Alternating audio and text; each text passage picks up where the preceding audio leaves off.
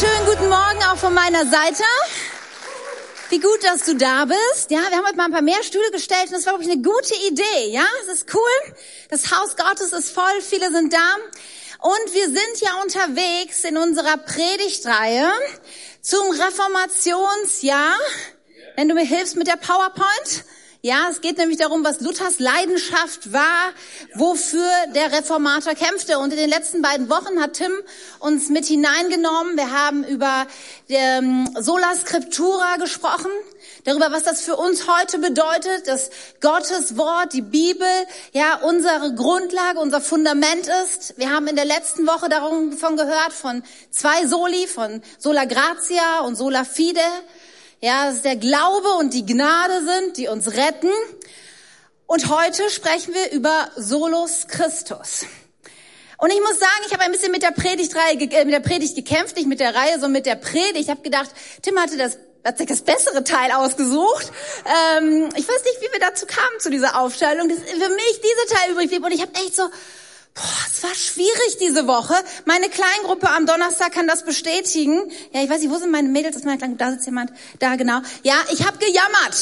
Donnerstag war sowieso nicht mein Tag. Tim hat schon erzählt von unserer Tochter und dem Unfall und der Predigtvorbereitung mittendrin. Und es war alles nicht so, wie man sich das manchmal wünscht im Leben. Aber ich habe dann gemerkt, wisst ihr, das Gute ist, wenn du eine Kleingruppe hast. Ja, weil ich habe gejammert in meiner Kleingruppe und dann hat meine Kleingruppe gesagt, ja Katja, come on, wir beten.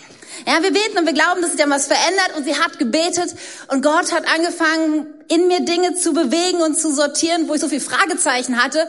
Und ich hoffe, du sagst nach der Predigt, ja, es hat wirklich geholfen. Ja, es kann ja auch sein, dass du denkst, Katja, sie hätte noch mehr beten sollen. Nein, nein, nein. Also ganz ehrlich, mir hat's schon geholfen. Ich habe vieles verstanden. Bei mir sind neue Dinge an Überzeugung erwachsen und das ist auch so sehr mein Wunsch für euch heute. Also heute starten wir historisch, dann werden wir theologisch, aber dann wird es extrem praktisch und unglaublich lebensverändernd. Wenn du bereit bist, diesen Weg mit mir zu gehen. Ich glaube, es mancher wird, manche Rauchwolken werden heute steigen. Das ist aber nicht schlimm. Gott hat uns ein Gehirn gegeben, nicht, dass wir es draußen an der Tür anhängen, wenn wir irgendwas mit Glauben oder so zu tun haben, sondern dass wir es benutzen und verstehen. Und ich glaube, das müssen wir heute ein bisschen um der Sache auf die Spur zu bekommen, was Solus Christus für uns heute bedeutet. Ja, und wir starten mit einem Bibeltext, der es in sich hat. Luther hat über diesen Text zwei Sachen gesagt. Und zwar sagt er einmal, das ist ein schöner, lieblicher Text, wie kaum ein anderer in der Heiligen Schrift, einer der vornehmlichsten. Ich hoffe, ihr werdet schon gespannt. Und dann hat er nochmal in einer anderen Predigt unterstrichen und gesagt, es wäre billig, dass in allen Häusern dieses Wort abgemalt wäre. Wie sie hier stehen, dass sie so von ihrer Errettung reden und halten könnten. Also falls du gerade dabei bist, umzuziehen oder dein Haus neu gestaltest, vielleicht sind das noch Ideen für dich. Denn diese Worte, sie sind gewichtig. Diese Worte haben Kraft, alles zu verändern. Und ich glaube, es wäre ein guter Moment, wenn wir jetzt Gottes Wort lesen, ist ein bisschen längerer Text, wenn wir nochmal aufstehen und diese Worte auf uns wirken lassen. Vielleicht magst du die Augen schließen und einfach hören, was Gottes Wort heute zu dir spricht. Und wir lesen aus, erst, aus Kolosser 1, ab Vers 13. Denn er hat uns aus der Macht der Finsternis gerettet und in das Reich des geliebten Sohnes versetzt. Gott hat unsere Freiheit mit seinem Blut teuer erkauft und uns alle unsere Schuld vergeben. Christus ist das Bild des unsichtbaren Gottes. Er war bereits da, noch bevor Gott irgendetwas erschuf und ist der Erste aller Schöpfung. Durch ihn hat Gott alles erschaffen, was im Himmel und auf der Erde ist. Er machte alles, was wir sehen und das, was wir nicht sehen können, ob Könige, Reiche, Herrscher oder Gewalten. Alles ist durch ihn und für ihn erschaffen. Er war da, noch bevor alles andere begann und er hält die ganze Schöpfung zusammen. Christus ist das Haupt der Gemeinde und die Gemeinde ist sein Leib. Er ist der Anfang und als erster von den Toten auferstanden, damit er in allem der Erste ist. Denn Gott wollte in seiner ganzen Fülle in Christus wohnen. Durch ihn hat er alles mit sich selbst versöhnt. Durch sein Blut am Kreuz schloss er Frieden mit allem, was im Himmel und auf der Erde ist. Darin seid auch ihr. Darin bist auch du eingeschlossen, obwohl ihr früher so weit von Gott entfernt wart. Ihr wart seine Feinde und eure bösen Gedanken und Taten trennten euch von ihm. Doch nun hat er euch wieder zu seinen Freunden gemacht. Durch seinen Tod am Kreuz, in menschlicher Gestalt, hat er euch mit sich versöhnt, um euch wieder in die Gegenwart Gottes zurückzuholen und euch heilig und makellos vor sich hinzustellen. Oh Jesus, was für gewaltige Worte. Und wie schwer tun wir uns das manchmal, ja, das wirklich zu verstehen, was das bedeutet. Bekannte Verse für viele von uns. Und ich bete so sehr, Herr, dass heute eine Reformation in unserem Herzen beginnt, eine Erneuerung, wo du neu uns offenbarst, wer du bist, was du als Christus in unserem Leben getan hast. Herr, ich bete, dass es nicht in einer geschichtlichen, historischen, theologischen Relevanz bleibt, sondern dass du es hinunterbrichst in jedes Leben. Und dass wir ganz neu verstehen, dass du unser Retter und Herr bist und dass wir in dir alles finden, was wir brauchen. Und ich bete so, Heiliger Geist, rede zu jedem Einzelnen. Du kennst jede Situation, jedes Herz. Und ich bete, dass du dein Werk tust heute Morgen mit uns. Amen. Amen. Nehmt doch kurz Platz. Solus Christus. Kennt ihr das Spiel Jeopardy?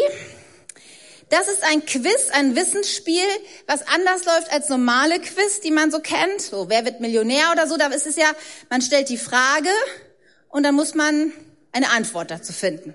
Bei Jeopardy ist es genau umgekehrt. Ja, du bekommst die Antwort und du musst die Frage dazu finden. Ihr versteht? Also wenn ich jetzt zum Beispiel sagen würde 1517, dann müsstet ihr sagen also wann hat Luther seine 95 Thesen veröffentlicht? Genau, das wäre so die korrekteste Frage, okay? Gut. Jetzt ist halt das Problem, wenn wir heute über Solus Christus sprechen, wenn das die Antwort wäre. Ich weiß, hier wären wahrscheinlich eine Menge Fragen und hier sind ja eine ganze Reihe von Leuten, die schon viel verstanden haben. Aber wenn ich mich in die Wunsdorfer Fußgängerzone stellen würde und Menschen sagen würde, Solus Christus, was ist die Frage dazu? Die Leute würden mich angucken und sagen, hä? Ähm, und zwar nicht, weil es Latein ist. Ich könnte auch sagen, alleine Christus. Und es, es wäre jetzt nicht so die Frage, was, was bedeutet, also die Leute haben die Frage dazu nicht. Und das ist manchmal so ein bisschen auch für uns Christen, die irgendwie was verstanden haben, das Problem, dass wir Leuten irgendwie Antworten liefern, aber sie müssen erstmal die Frage dahinter verstehen. Und wisst ihr, was uns so unterscheidet von den Menschen im Mittelalter, zu denen ähm, Martin Luther gesprochen hatte? Für sie war die Frage extrem klar. Für sie war Ablasshandel, Reliquienverehrung, Heiligenverehrung, Absolution, Fegefeuer, das war die Situation. Da hat Tim letzte Woche viel drüber erzählt. Das war ihr Alltag. Und als dann Solus Christus kam, da war, für sie war klar, die Frage ist, wo finde ich Erlösung? Wer ist mein Erlöser? Weil das ihr ganzes Denken viel mehr bestimmt hat, als für uns das momentan Realität ist. Und wir müssen uns jetzt mal ein, auf eine Reise begeben. Ich meine, ich sehe manche kreuzen schon die Stirn und sagen, was will sie von mir? Ja, wir müssen uns mal auf eine Reise begeben, auf eine geschichtliche Reise und ein bisschen verstehen, wie Menschen im Mittelalter sich selbst gesehen haben und ihr Leben verstanden haben. Und wir gehen dann mal auf eine Reise, die nächst, die 500 Jahre dann dauert, also im Zeitraffer. Und dann sind wir heute und verstehen mal, wie Menschen von heute denken und ticken, weil ich glaube, dass das so wichtig ist, dass wir das verstehen und Geschichte ist ja für den einen oder anderen, denkt er, oh, langweilig. Geschichte ist überhaupt nicht langweilig. Wir müssen Geschichte verstehen, damit wir begreifen, wer wir sind und, und was uns ausmacht. Daher ist es so wichtig, gewisse Zusammenhänge sind. Die Geschichtslehrerin hier vorne, die studiert das nämlich und verfolgt mir. Es ist so wichtig, ja, dass wir einen Blick für Geschichte bekommen. Und ich habe euch was mitgebracht, das kennt ihr vielleicht aus dem Geschichtsunterricht schon. Aber das hilft uns heute so ein bisschen, die größeren Zusammenhänge zu verstehen. Also wir gehen heute mal in die Adlerperspektive. Die letzten Male hat Tim uns sehr detailliert erzählt über Luthers Leben. Ja, wir haben so reingezoomt und jetzt gehen wir mal zurück und überlegen, was so die großen Linien waren und was Menschen in dieser Zeit geprägt hat. Das ist so ähm, eine Epocheneinteilung, äh, was Europa betrifft. Ja, und wir sehen so die Antike, ne, da kennen wir so die Ägypter und die Griechen und die Römer, ne, das habt ihr schon mal gehört. So, und dann ähm, geht das so bis 476. Wir machen jetzt kein Quiz, was da war, aber da endete das Römische Reich, beziehungsweise das Weströmische Reich, wenn man es genau nehmen will. Und dann beginnt die Phase des Mittelalters. Und man endet das ungefähr so mit 1492. Das wissen wir wiederum, da war so weit sind wir noch nicht. 1492, was passiert 1492? Kolumbus, richtig. Das ist so ein bisschen der, ähm, der Knackpunkt, ne? die neue Welt wird entdeckt. Das sind natürlich nicht, wisst ihr, das sind ja Jahreszahlen nicht so klock, alles ändert sich plötzlich, sondern es sind ja Phasen, die einfach so übergehen. Und manche dieser Zahlen stehen für bestimmte Ereignisse. Und dann geht es weiter in die Neuzeit, die nochmal so ein bisschen unterteilt wird, die französische Revolution, hier 1789 bis heute. So, und es ist ja interessant. Luther wird geboren 1483. Also kurz genau in diesem Wechsel vom Mittelalter in die Neuzeit hinein. Wie viel Luther in dieser Zeit davon selber verstanden hat, in welchen gewaltigen Umbrüchen er sich so befindet, das ist wahrscheinlich nicht so gewesen, dass ihm das klar war. Das wird ja erst aus der Perspektive, die man hat, deutlich, was sich so alles verändert, mit ein bisschen Abstand. Aber er sprach zu Menschen, die noch sehr mittelalterlich geprägt waren, aber in einer Phase, wo sich Dinge veränderten. So, aber das Bild, das mal die, das Menschenbild im Mittelalter und die Menschen, wie sie dachten, funktionierte folgendermaßen. Es war ein sagt theozentrisches Weltbild, also Gott stand im Mittelpunkt und der Einzelne war nicht viel wert. Das Individuum an sich zählte nicht viel. Du wurdest in einen gewissen Stand hineingeboren und da hattest du zu bleiben. Es gab es nicht die Perspektive von Weiterentwicklung. Ja, ich lerne etwas. Ich, werde, ich, ich, wenn ich Bauer war, dann war ich Bauer. Und das Leben war im Prinzip nur der Übergang zum Jenseits. Ja, diesseits war nicht so wichtig, es war so viel wichtiger, was im Jenseits passierte. Und das Diesseits, darüber haben wir auch schon gesprochen, war ja auch nicht so nice. Ja, es war geprägt von Krankheit, von Armut oftmals, von Brutalität und Gewalt und Kriegen. Es war eine schwierige Zeit und die Menschen, das Gottesbild, das sie hatten, war, Gott ist zornig. Ja, und ich bin ein Sünder und ich muss irgendwie versuchen, diesen zornigen Gott zu besänftigen. Auch darüber haben wir gesprochen, auch Luther. Es hat ihn so getrieben, wie kann ich Gott besänftigen? Wie kann ich diesem zornigen Gott begegnen? Aber das, so waren die Menschen unterwegs. Ja, mit einer Last, mit einem sehr pessimistischen Weltbild, das sie hatten. Und, und dann noch dieser Ablasshandel und das Fähige vor dieser enorme Druck. Und dann kommt Luther und sagt, Solus Christus. Allein Jesus kann dich retten. Und es muss für die Leute so ein, das, das hat so ein Brand losgelöst in den Menschen. Ja, so eine Freisetzung, so eine Revolution war es für diese Menschen. Das ist, ist für uns manchmal schwer nachvollziehen, in welchem Bild diese Menschen im Mittelalter unterwegs waren. So, und dann ist es interessant, wenn wir dann nämlich hineingehen in diese frühe Neuzeit, Paulina hat schon das richtige Stichwort gerade gesagt, die Renaissance beginnt.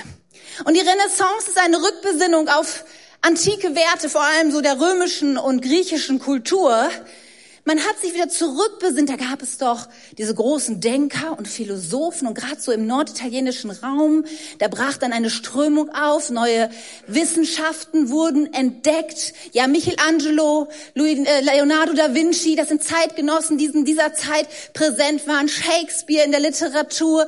Da brach was auf. Gleichzeitig bildete sich der Humanismus. Der Menschen dämmerte es, dass sie doch zu ganz schön viel in der Lage sind. Dass Menschen sich weiterentwickeln können, dass Menschen Dinge kritisch hinterfragen können, dass da mehr gibt, was zu entdecken gibt. Und es ging dahin, dass der Mensch sagt, so schlecht sind wir eigentlich. Eigentlich ist der Mensch sehr gut, grundauf gut, der Mensch kann was bewegen. Und das waren die Gedankenströme, die sich dann verfestigten in der Aufklärung. Dann geht's weiter mit der Industrialisierung, die französische Revolution. Ja, modernes Denken, kritisches Denken, bis dann ins letzte Jahrhundert hinein. Emanzipation, Globalisierung, Digitalisierung, immer mehr ein individualistisches Selbstbild. Ich bin im Mittelpunkt. Ich habe mein Leben in der Hand. Ich kann mich weiterentwickeln. Ich kann Dinge gestalten. Ich bin auch irgendwo mein eigener Gott. Ich setze die Maßstäbe. Heutzutage, du kannst gleichzeitig mit deiner Tochter reden, den Börsenkurs in Tokio checken und mit einem Freund in Alaska skypen. Es ist alles möglich. Du hast so viel Möglichkeit, so viel Entscheidung, so viel Wissen, so viel Information. Und so sind wir unterwegs im 21. Jahrhundert. Und wenn uns zu jemand kommt und sagt, Solus Christus, allein Christus, dann denken wir, allein, also allein geht schon mal gar nicht in unserem Weltbild, ja, weil äh, Absolutheitsanspruch, hey, jeder hat seine Wahrheit. Ja, hey, Bon, du kannst deine Wahrheit haben und ich habe meine, ja, und eben du auch. Und vielleicht ist es die gleiche, aber easy, hey, ich bin ja mein, ich bin, ich bin ja der Maßstab, versteht ihr? Und dann kommt dieses Solus Christus. Christus, was heißt das, was bedeutet? Und Leute denken, ich weiß nicht, worauf das irgendwie einen Bezug haben soll zu meinem Leben. Was das irgendwie eine Antwort geben soll. wofür brauche ich das? Und das müssen wir verstehen, auch als Kirche im 21. Jahrhundert, dass Menschen so oft vordergründig nicht ganz verstehen, wofür sie diesen Jesus brauchen. Und ich kann mir gut vorstellen, dass heute Morgen so zwei Gruppen von Menschen hier sind. Vielleicht bist du irgendwie hier eingeladen worden oder keine Ahnung, wer dich hier hingeschleppt hat und du denkst ganz genau, Katja, diese Frage stelle ich mir auch, wofür brauche ich das eigentlich? Ja, Solus Christus, das hat keine Relevanz für mich. Dann würde ich so gerne mit dir heute eine Reise gehen, dass du das verstehst. Ich weiß aber ganz viele von uns, du sagst, ja Katja, ich weiß, dass ich das brauche, aber dann frage ich dich, hast du wirklich verstanden, was es in deinem Leben machen wird? Und ich habe so sehr, so sehr dafür gebetet, dass Gott heute zu dir redet, weil ich glaube, wir sind alle auf einer Reise und wir haben alle noch was zu verstehen. Und es kann sein, dass Gott heute was anrührt in deinem Herzen, was dich verändern wird und was dich weiter in seine Nähe bringt. Wir haben uns heute dieses neue Lied gesungen. Ich liebe das so, dieses näher zu dir, näher zu dir. Ich glaube, das kann heute passieren wenn du bereit bist, Gott dazu dir reden zu lassen. Aber vielleicht fangen wir an mit der ersten Gruppe von Menschen, die vielleicht fragen, ganz ehrlich, was soll das? Wofür brauche ich Christus? Und warum überhaupt alleine? Nur ihn. Und wenn du jetzt hier sitzt und denkst, ach, die Frage irgendwie habe ich das schon mal für mich geklärt, ich, ich gebe den guten Tipp, hör gut zu. Weil ich glaube, es ist so wichtig, dass wir in der Lage sind, anderen Menschen, die das noch nicht verstanden haben, das auch zu erklären und sie mit hineinzunehmen in Dinge, die für uns so selbstverständlich sind. Solus Christus. Wenn wir drüber nachdenken wollen, warum das so wichtig ist, müssen wir in der Bibel anfangen. Ja, darüber haben wir im ersten Teil gesprochen. Die Bibel ist die Richtschnur, unser Maßstab, an dem wir unser Handeln messen und dem wir auch verstehen, was Gott von uns möchte und wie er sich es gedacht hat. Und wir haben gerade gesprochen von dem Menschenbild des Mittelalters, von dem Menschenbild der Neuzeit oder des 21. Jahrhunderts. Ist ja die Frage, welches Bild hat eigentlich Gott von dir? Ja, wie hat er sich das eigentlich gedacht? Und wenn wir sehen, wie Gott den Menschen geschaffen hat, dann stellen wir relativ schnell fest, Gott hat den Menschen erstmal in seinem Ebenbild geschaffen. Das heißt, du bist Gott ähnlich. Du bist nicht Gott gleich. Das ist schon mal wichtig. Gott hat den Menschen nicht geschaffen, um auf einer Augenhöhe-Position zu sein. Er hat ihn geschaffen, da reden wir gleich drüber, über Beziehung, aber es war immer klar, der Mensch ist nicht Gott. Er ist ihm fähig, er ist ihm ähnlich und das bedeutet auch viele Fähigkeiten zu haben. Ja, und deswegen, der Mensch ist kreativ. Der Mensch kann Dinge entwickeln. Der Mensch kann Dinge neu entdecken. Ja, das liegt alles in unserer, in den Fähigkeiten, die Gott uns gegeben hat. Daher vieles, was der Humanismus auch an Fähigkeiten dem Mensch zuspricht, ist ja durchaus die Wahrheit. Ja, wir können Dinge entwickeln, wir können kreativ sein, wir können Dinge nach vorne tragen. Weil Gott uns das gegeben hat, er hat uns nämlich auch einen Auftrag gegeben, diese Erde zu beherrschen. Das heißt aber nicht herrschen im Sinne von kaputt machen, sondern im Sinne von, ich kümmere mich drum, ich sorge darum, ich entwickle Dinge weiter, ich, ich habe ein Auge drauf. Und das ist der Auftrag, den Gott uns gegeben hat. Nun, Gott hat uns aber auch als Beziehungswesen geschaffen. Und in erster Linie, dass wir Beziehung zu ihm suchen sollen. Ich weiß nicht, ob du es kennst, wenn du dein Handy in Flugmodus machst. Ich rate dir, es nachts zu tun. Keine WhatsApp-Nachrichten, deine Nachrichten, deinen Schlaf stören. Dann, und du machst morgens den, den Flugmodus aus. Dann kommt oben bei mir so links oben in der Ecke suchen. Ja, und dann sucht mein Handy Verbindung zu, weiß ich gar nicht, Vodafone, Telekom, irgendwas, und Satelliten oder was, um sich wieder einzulocken in all seine Systeme. Und ich glaube, genauso ein Chip ist in unserem Herzen, bildlich gesprochen. Wir suchen nach Beziehung zu Gott. Und am Anfang der Welt war es wirklich so, dass Gott und der Mensch gingen gemeinsam durch den Garten Eden. Sie haben sich ausgetauscht. Sie haben Dinge besprochen. Sie waren zusammen. Und das ist in dir angelegt. Ob du jetzt hier sitzt und sagst, davon spüre ich so wenig, das ist eine andere Geschichte. Aber es ist in dir. Und die andere Sache ist, dass du auch in Beziehung zu anderen Menschen, dass du geschaffen worden bist, dass du alleine nicht so gut funktionierst sondern du brauchst andere Menschen in deinem Leben als Ergänzung. Und das ist auch so wichtig. Wichtig ist auch zu verstehen, dass Gott uns nicht als Marionetten geschaffen hat.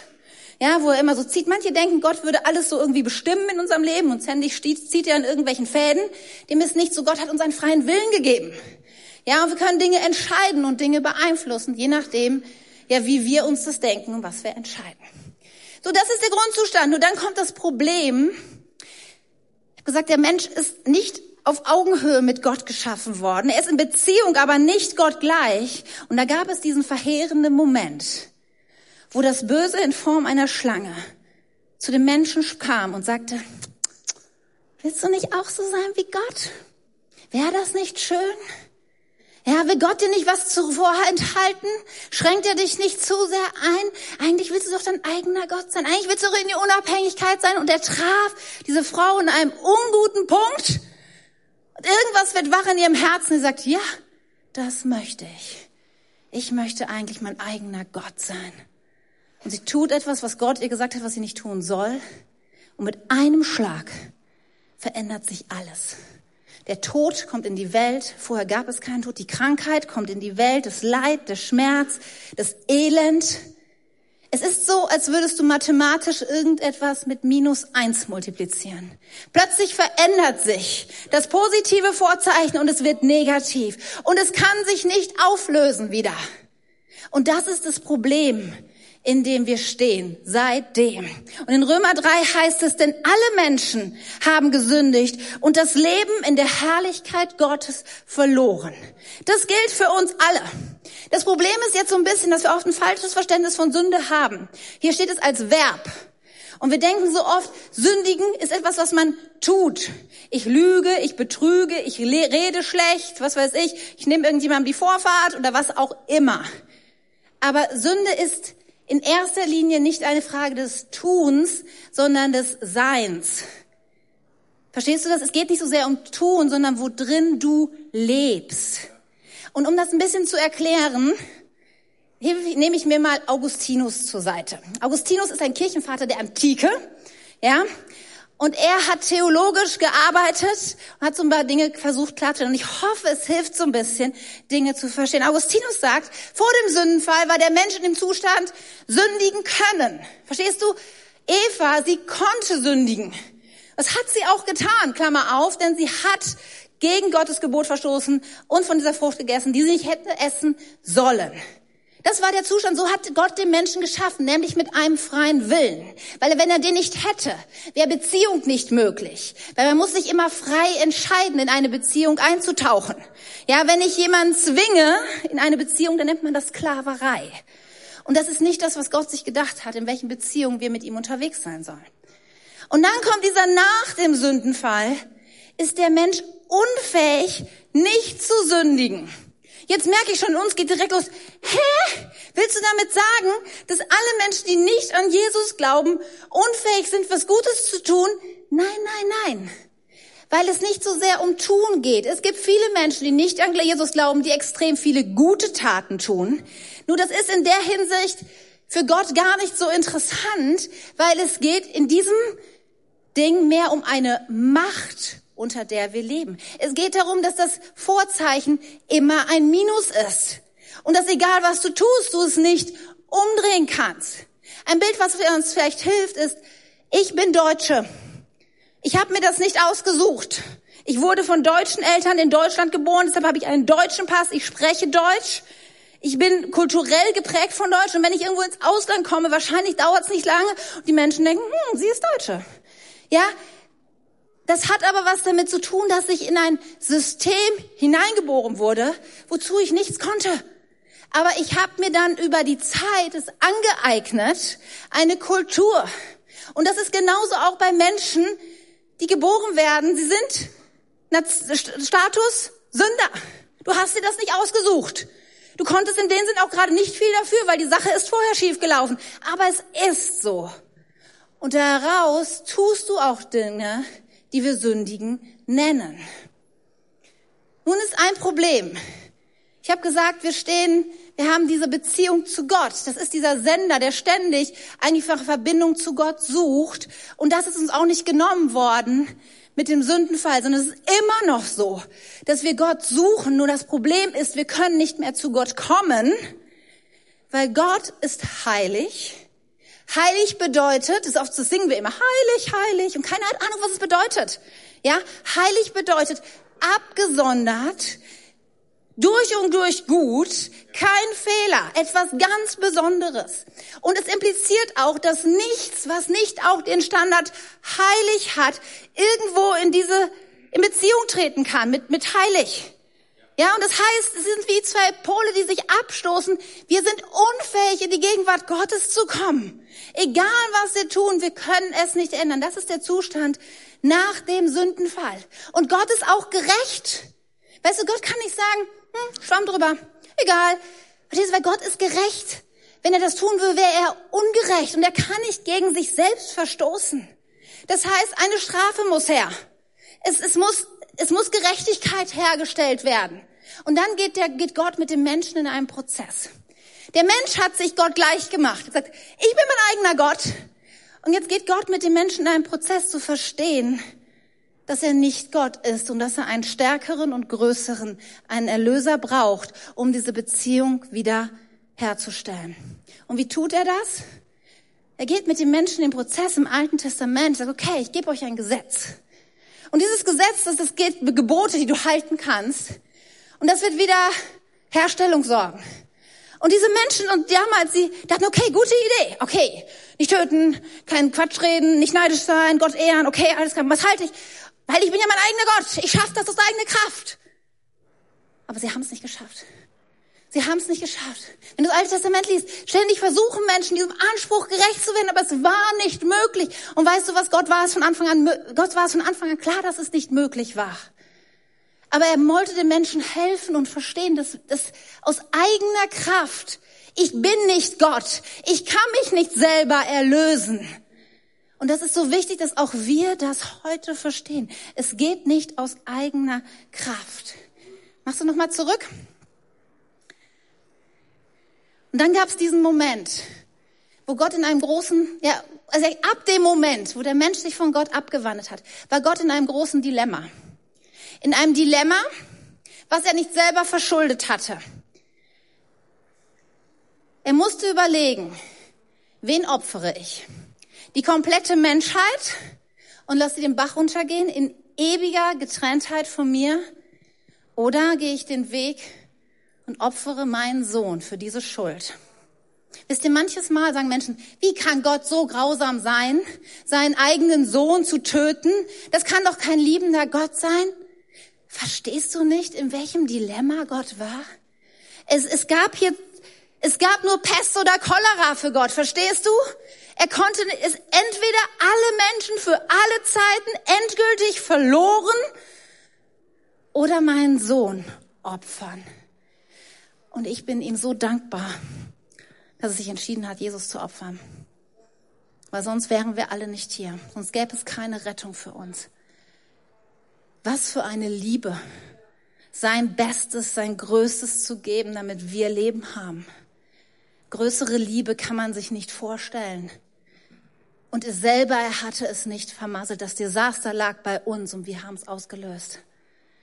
Und heutzutage, letzte Woche haben wir darüber gesprochen, es gilt, durch Glaube an diesen Jesus, dass du glaubst, dass das er getan hat am Kreuz, sein Tod und seine Auferstehung. Wenn du diese Gnade, weil er diese Strafe auf sich genommen hat, die du und ich hätten eigentlich tragen sollen, wenn du das glaubst, dann bist du gerettet. Und Augustinus sagt, du bist dann in einem Zustand von nicht sündigen müssen. Weißt, das finde ich nämlich auch so witzig. Manche Christen denken, okay, wenn ich mit Jesus unterwegs bin, jetzt geht ja nichts mehr schief. Oh, eine Menge geht schief. Wir können immer noch sündigen. Aber das Vorzeichen in unserem Leben hat sich trotzdem komplett gewendet. Ja, es ist wieder ein Plus geworden. Und natürlich können wir noch daneben liegen und Dinge falsch machen. Aber wir leben nicht mehr unter dieser Macht der Sünde. Wir sind nicht länger Sklaven, so drückt es Paulus aus, sondern wir sind frei. Und wir können uns auch dagegen entscheiden, weil wir nicht mehr unter dieser Macht leben. Und irgendwann, wenn Jesus wiederkommt und wir im Himmel zusammen sind, die neue Erde da ist, dann ist der Zustand von nicht mehr sündigen können. Weil dann ist die Sünde für immer und ewig besiegt.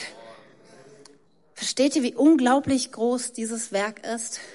Und versteht ihr auch, warum dann jede andere Religion und jedes andere Gedankengebäude, was wir Menschen uns so aufbauen, nicht funktioniert? Weil alles, wenn du dich damit beschäftigst, beschäftige dich damit, überleg dir das mal, weil alle anderen Religionen und Gebäude, sie sagen, okay, ich muss was tun, ich muss beten, ich muss gute Taten bringen, ich muss Wallfahrt, ich muss irgendwas und dadurch schaffe ich es, in Klammer vielleicht, weil so genau weiß man es bei Gott nie, ob er gnädig ist oder nicht, irgendwie Rettung zu erlangen. Und wir sind immer noch in dem Modus. Ich Mensch, ich schaffe es. Vielleicht, eventuell, wenn ich mich anstrenge aus eigener Kraft, ist es immer noch in dem Modus, ich bin eigentlich Gott und ich kann es aus eigener Kraft schaffen. Aber du musst an den Punkt kommen und sagst, ich brauche einen stärkeren. Es ist so wie der Lügenbaron von Münchhausen. Wir lachen darüber, ja? Das nächste Bild, wenn du es einmal zeigst. Es ist so, als ob wir uns von der eigenen Schopf irgendwie aus dem Sumpf ziehen wollen. Ja, wie lächerlich.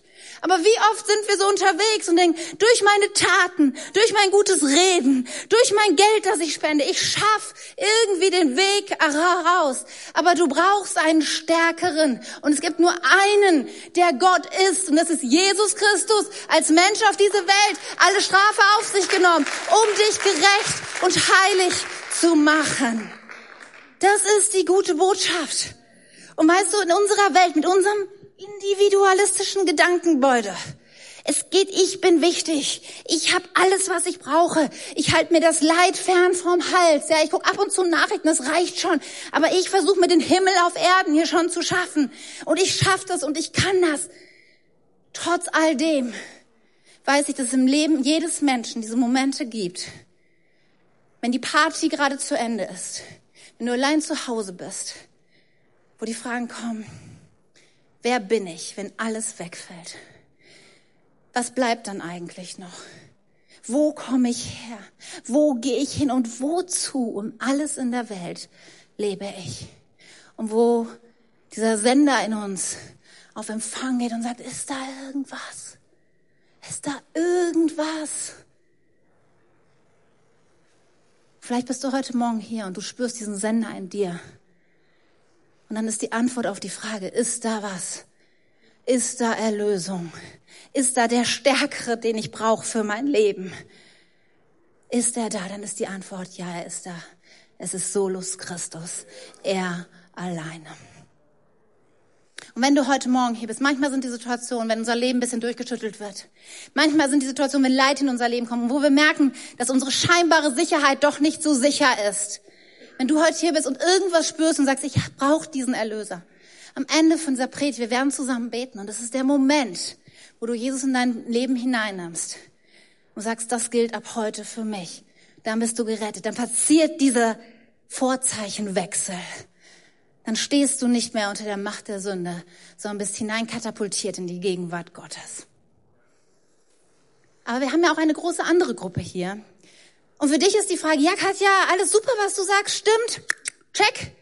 Aber was bedeutet das jetzt ganz konkret? Solus Christus, kann ich jetzt nach Hause gehen? Ist es das schon gewesen? Mm -mm weil daran steckt so viel. Und für alle anderen, die sagen, okay, das war jetzt schon für Offenbarung für mich, hör weiter gut zu, weil es erklärt dir, was eigentlich jetzt die nächsten Schritte sind.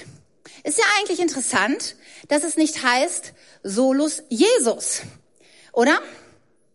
Warum heißt es Solus Christus? Ich meine, es ist ein Missverständnis, das viele Leute haben, dass sie denken, Jesus Christus wäre Vor- und Nachname. So wie bei Katja Sukowski. Ja, Jesus Christus ist nicht Vor- und Nachname. Jesus ist sein Name. Christus ist sein Titel. Christus heißt der Gesalbte, der Messias, auch ein Wort, was wir vielleicht kennen, aber wo wir oft so auch nicht wissen, was es bedeutet. Es drückt eine Autorität aus. Und wo ich gerade gesagt habe, wenn wir wieder in diese Beziehung zu Gott, wenn wir anerkennen, ich brauche einen stärkeren, einen größeren für meine Erlösung, dann erkennen wir an, okay, ist jemand, unter den unterstelle ich mich. Und Jesus ist nicht nur gekommen als dein Retter, sondern Jesus ist gekommen auch als Herr deines Lebens. Und Silas hat mir geholfen in der Predigtvorbereitung, indem er mir so ein Kreuz gebaut hat. Mega. Und ich will das mal ein bisschen verdeutlichen, was das bedeutet, wenn Jesus in unser Leben hineinkommt. Also diese gesamte Bühne hier ist sozusagen mein Leben.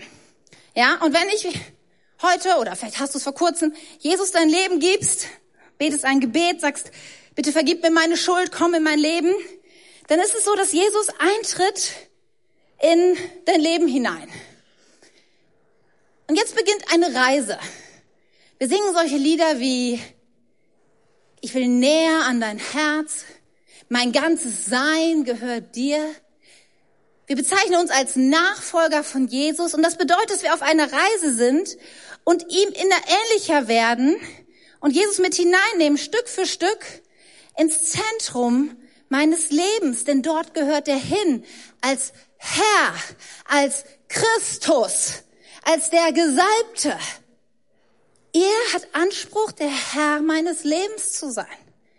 Wisst ihr, und das ist wichtig zu verstehen, dass es eine Reise ist, auf die Gott dich mit hineinnimmt. Ich habe euch mal in meinen bescheidenen PowerPoint-Fähigkeiten ein kleines Bild gemalt. Und es ist so, als hat jeder von uns ein Lebenshaus. Und in diesem Lebenshaus gibt es unterschiedliche Zimmer. Und da sind mir noch zig mehr eingefallen, aber irgendwie habe ich gedacht, neun reichen auch. Ja, und es gibt so viele Bereiche in unserem Leben und die haben wir in so Zimmern eingeteilt, jetzt mal bildlich gesprochen. Und dann kommt dieser Moment, wo du sagst, ich brauche einen größeren, einen stärkeren, ich brauche Jesus als Christus in meinem Herrn, in meinem Leben. Und dann kommt Jesus in einen Bereich deines Lebens. Er stellt diese Beziehung zwischen dir und Gott wieder her. Und das ist, er ist Herr. Er ist, wir sagen auch manchmal, König in diesem Bereich. Nun wäre es so schön, wenn automatisch mit diesem ersten Schritt Jesus so wusch, ja, in der Mitte unseres Lebens angekommen wäre. Und jeder Bereich wäre ihm unterstellt. Es wäre so schön, ja. Aber weißt du, Gott liebt es mit uns durch Prozesse zu gehen. Und er liebt es auch, Dinge uns zu erklären und uns an die Hand zu nehmen und jetzt Stück für Stück mit uns unseren Lebenshaus anzugucken und uns zu erklären, was er eigentlich dazu sagt. Und dann gibt es diesen Moment, wo du sagst, startst gerade neu mit Jesus, er ist der Herr in einer Beziehung zu Gott, er hat alles die Schuld vergeben und dann sagst du, okay, wie geht's jetzt weiter? Und dann steht gerade einiges an, so gut, was mache ich nächste Woche? Gehe ich wieder in Gottesdienst oder nicht? Und hier mit den kleinen Gruppen, das hört sich gut an und, und, und Intro oder so. Soll ich das jetzt machen? Ach ja, und ich weiß nicht, es geht bald, muss ich irgendwie überlegen, welchen Beruf ich wähle und dies und jenes. Und dann denkst du, okay, wenn Christus der Herr meines Lebens ist, dann wäre es ja gut, ihn jetzt da einzubeziehen. Und dann fängst du an, über deine Zukunftspläne mit ihm zu reden und sagen, Gott, ich will das tun, was du für mich hast. Und du bist mit ihm im Gespräch und du erkennst, was sein Wille für dein Leben ist. Und du tust das und du gehst den nächsten Schritt und denkst, wow, noch ein Stück näher dran. Und dann denkst du, okay Gott, ich habe die Bibel gelesen und hier steht, dass wir Menschen vergeben sollen. Und ähm, hm, also mit meinem Vater die Beziehung ist wirklich schwierig. Ich weiß nicht, ob ich das kann. Aber merkst wie Gott dann zu dir redet und dein Herz bewegst und denkst, okay, ich muss mal diese Beziehung auch zu anderen Menschen, ich muss das in Ordnung bringen. Ja, ich kann das nicht länger so lassen, weil Gott ist doch der Herr meines Lebens. Jesus ist für mich gestorben. Das heißt, auch im Bereich meiner Beziehung, ich will ihm das geben und er muss mir erklären, okay, ich, ich werde mit meinem Vater reden. Wir wollen uns versöhnen. Ich werde versuchen, diese Beziehung wiederherzustellen. Oder vielleicht ist es deine Ehe, die gerade so schief läuft oder was auch immer. Und du bist dabei, deine Beziehung auch Jesus Herr sein zu lassen. Und wieder, wieder ein Stück näher, ein Stück mehr Christus in deinem Leben. Dann gibt es vielleicht bei manchen Dingen, wo du denkst, Hobby? Hat Jesus eigentlich eine Meinung zu meinem Hobby? Ich weiß gar nicht ganz genau. Wo finde ich denn sowas in der Bibel? Oder weißt es ist okay zu fragen, zu stellen. Es ist auch okay zu sagen, Gott, ich habe keine Ahnung, was du zum Thema Finanzen sagst. Dann mache ich den Mut, mach dich auf dem Weg. Aber jetzt ist so entscheidend. Pass auf. Wenn Jesus der Herr meines Lebens ist, dann komme ich mit einer ganz wichtigen Gedanken, gehe ich in solche Prozesse. Ich sage, Jesus, ich möchte verstehen, was du von mir willst. Und ich sage dir schon im Vorhinein, ich werde es auch tun. Weil so diese Gehorsamskomponente, die ist so unglaublich wichtig. Weißt du, so oft sagen Menschen, okay, ich höre mir das mal an, was Jesus zum Thema Oh, Sexualität ist ja auch ein ganz schwieriges Thema. Also, dass er dazu sagt, dann kann ich ja immer noch selber entscheiden, ob ich es dann tue oder nicht. Aber verstehst du, was in diesem Moment passiert? Ich kann doch selber entscheiden. Oh, plötzlich ist gar nicht mehr Gott der Herr meines Lebens. Plötzlich bin ich es wieder selber, weil ich doch selber der Maßstab bin, weil ich doch selber weiß, was richtig und gut ist. Deswegen, wie gehst du in solche Prozesse? Und mag es sein, und ich glaube heute Morgen sind ein paar Leute und du sagst, also ganz ehrlich, an dieses Zimmer, never. Da ist so viel Schmerz, das sind so viele Dinge, die ich schon seit Jahren unter Verschluss halte und Jesus da nicht. Meine Vergangenheit, nee, das, das ist Geschichte, das ist vorbei. Da werde ich dich nicht dran lassen. Und aus welchen Gründen auch immer, ich glaube, heute Morgen sind Menschen hier und du kennst genau die Namen deiner Zimmer, wo du bis jetzt immer wieder gesagt hast, mm -mm das ist, das ist die Sache nicht wert. Das ist, das ist zu groß, Gott. Das ist, nee, nee, nee. Da lasse ich dich nicht an. Da mache ich mein eigenes Ding. Und die Lüge ist, dass wir denken, oh, gibt ja noch andere Zimmer. Also wenn ich mit Gott nicht über meine Sexualität spreche, ja, dann kann ich ja über meinen Beruf reden. Das ist einfacher. Ja, und wir versuchen irgendwie das zu umschiffen und wir denken, wir quatschen uns das rund und denken, okay, ich, dann, pff, dann andere Dinge oder ich, es reicht doch. Ich meine, immerhin, ja, wenn wir jetzt die Beziehung unter Gott stellen, klick mal einmal weiter, dann habe ich schon, ähm, dann habe ich schon drei, drei unterschiedliche Bereiche Gott unterstellt. Ja, das wäre doch super. Aber das funktioniert so nicht. Weil in dem Moment, wo du sagst, hm, ich gehe nicht weiter, weißt du, es gibt, es gibt keinen Stillstand in, in der Beziehung zu Jesus. Weil Jesus ist unterwegs. Und entweder sind wir seine Nachfolger und wir gehen ihm hinterher oder wir bleiben stehen. Dann weißt du, Jesus bleibt nicht stehen. Jesus geht. Jesus hat einen Auftrag auf dieser Welt. Und weißt du, was dann passiert? Die Lücke wird immer größer. Immer größer. Du kannst nicht einfach stehen bleiben. In dieser Gemeinde, wir sagen so oft, was ist dein nächster Schritt? Nicht, weil wir irgendwie ein Leistungsideal haben, aber weil das genau der Punkt ist. Weißt du, wenn du irgendwo sagst, nee, nee, ich bin hier richtig, dann wird die Kluft immer größer. Und die Wahrheit ist, du bleibst auch nicht einfach nur stehen, sondern Dinge werden immer weniger in deinem Leben. Plötzlich merkst du, diese Beziehung, die du eigentlich schon in Ordnung gebracht hast, sind zwischendurch auch ganz schön schwierig und eigentlich gehst du nicht mehr den Weg der Versöhnung, sondern du redest weiter schlecht. Und aus diesem Bereich der Beziehung verabschiedet sich mehr und mehr, dass Gott der Herr in deinem Leben ist und die Krone verschwindet. Und dann kann es sein, dass eine wichtige Entscheidung irgendwie in deinem Leben ansteht, ob du umziehst oder nicht. Und du merkst, ach, ich habe ich hab überhaupt keinen Bock hier länger zu bleiben und mich diesen ganzen schwierigen Beziehungen zu stellen. Ich ziehe um. Ich gehe den Weg nach vorne. Neuanfang ist doch auch was Gutes. Und du lässt so außer Acht, dass Jesus ein die ganze Zeit an dein Herz klopft und sagt, hey, stell dich der Situation. Weißt du, du kannst kannst jetzt weglaufen, das Problem ist aber, du nimmst dich ja immer selber mit. Und dann sagst du, ich gehe trotzdem, ich gehe trotzdem. Und dann ist Jesus immer weiter am Rand deines Lebens. Und ich weiß nicht wann, aber ich glaube, es muss der Ehrlichkeit halber auch gesagt werden. Tim hat schon mal davon gesprochen, dass es auch eine, eine Linie gibt. Und ich weiß nicht, wann sie ist. Aber irgendwann kann es sein, dass Gott aus deinem Leben rauskippt. Das weiß er allein. Aber das ist so entscheidend.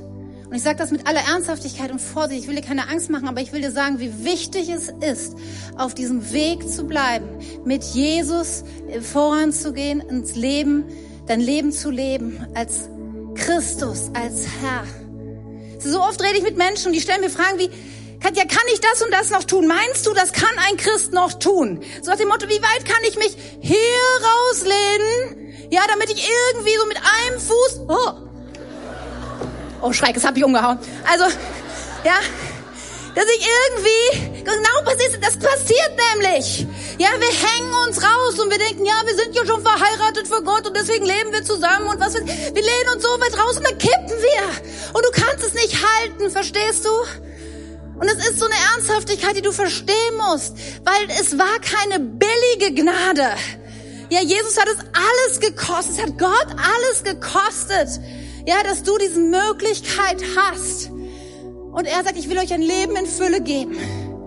Aber das bedeutet auch, Schritt für Schritt, Jesus mehr und mehr Herr meines Lebens zu lassen und ihn ins Zentrum zu stellen. In jeder, in jeder dieser Beziehung, in jedem Zimmer meines Lebenshauses.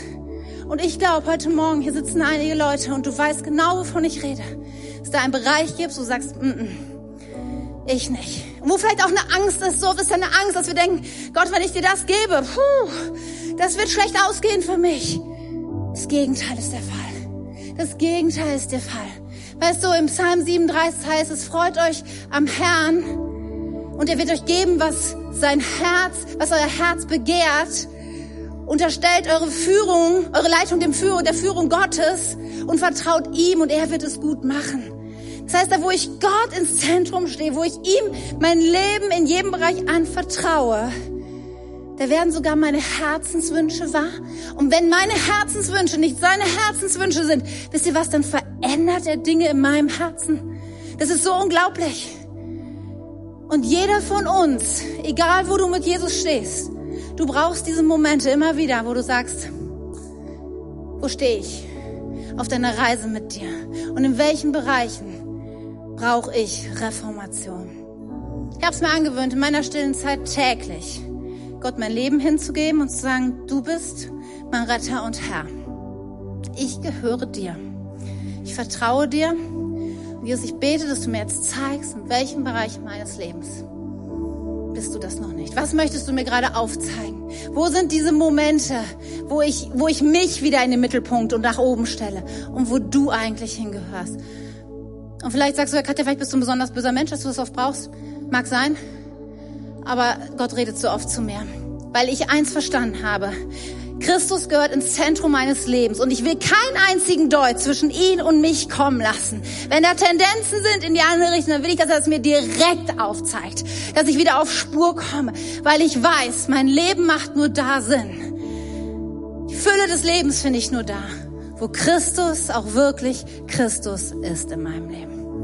Und wenn wir 500 Jahre Reformation feiern, dann ist es kein historisches Ereignis, sondern heute kann Reformation in deinem Herzen sein. Wir haben als Kirche Erneuerung über das Jahr 2017 geschrieben. Wisst ihr das noch? Hey, hier K21, ihr wisst es, ne? Erneuerung ist unser Thema und wir haben vieles erneuert, auch in dieser Kirche. Aber es hat so viel mit dir persönlich zu tun und es fängt bei dir an.